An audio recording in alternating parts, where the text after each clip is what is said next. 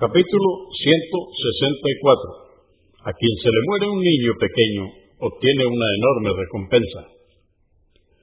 952. Narró Anás, que Alá esté complacido con él, que el profeta, la paz de Dios con él, dijo, a aquel musulmán que se le mueran tres hijos, sin haber alcanzado la pubertad, Alá lo hará entrar en el paraíso por el favor de su misericordia hacia ellos.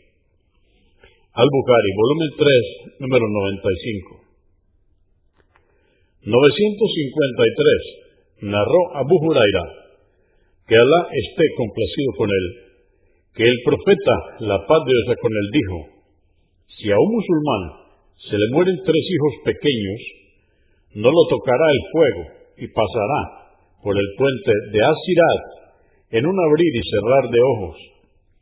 Convenido por Al-Bukhari, volumen 3, número 98, y Muslim, 2632. 954. Abu Sa'id al-Yudri, que Alá esté complacido con él, dijo, acudió una mujer al mensajero de Alá, la paz de Dios con él, y le dijo, los hombres se benefician con tus enseñanzas, desígnanos venir también a nosotras un día para que nos enseñes lo que Alá te ha revelado. Le contestó, reuníos tal día y tal otro.